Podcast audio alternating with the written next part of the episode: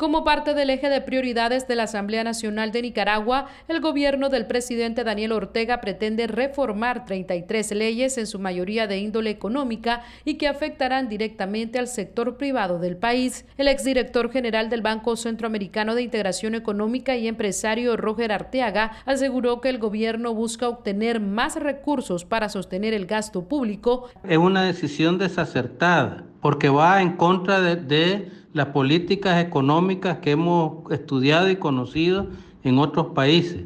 Es extemporánea porque se está dando en un momento en que la economía está en recesión y eso va a profundizar más la recesión económica. Por segundo año consecutivo, en 2020 se espera una reforma a la ley de concertación tributaria y además otras sensibles para el sector privado como la ley de producción de granos básicos, la de administración financiera y régimen presupuestario, ley de contrataciones del Estado, ley de inversiones extranjeras. El presidente de la Asamblea Nacional, Gustavo Porras, defendió estas iniciativas. Porque precisamente a partir de los impuestos es que se logra hacer el desarrollo de un país, el desarrollo del sistema de la salud. El presidente Daniel Ortega había advertido a los empresarios que no se involucraran más en política, por lo que algunos analistas consideran que estas medidas también son en represalia contra el sector privado que ha participado activamente en las protestas sociales en el país. Daliana Ocaña, Voz de América, Nicaragua.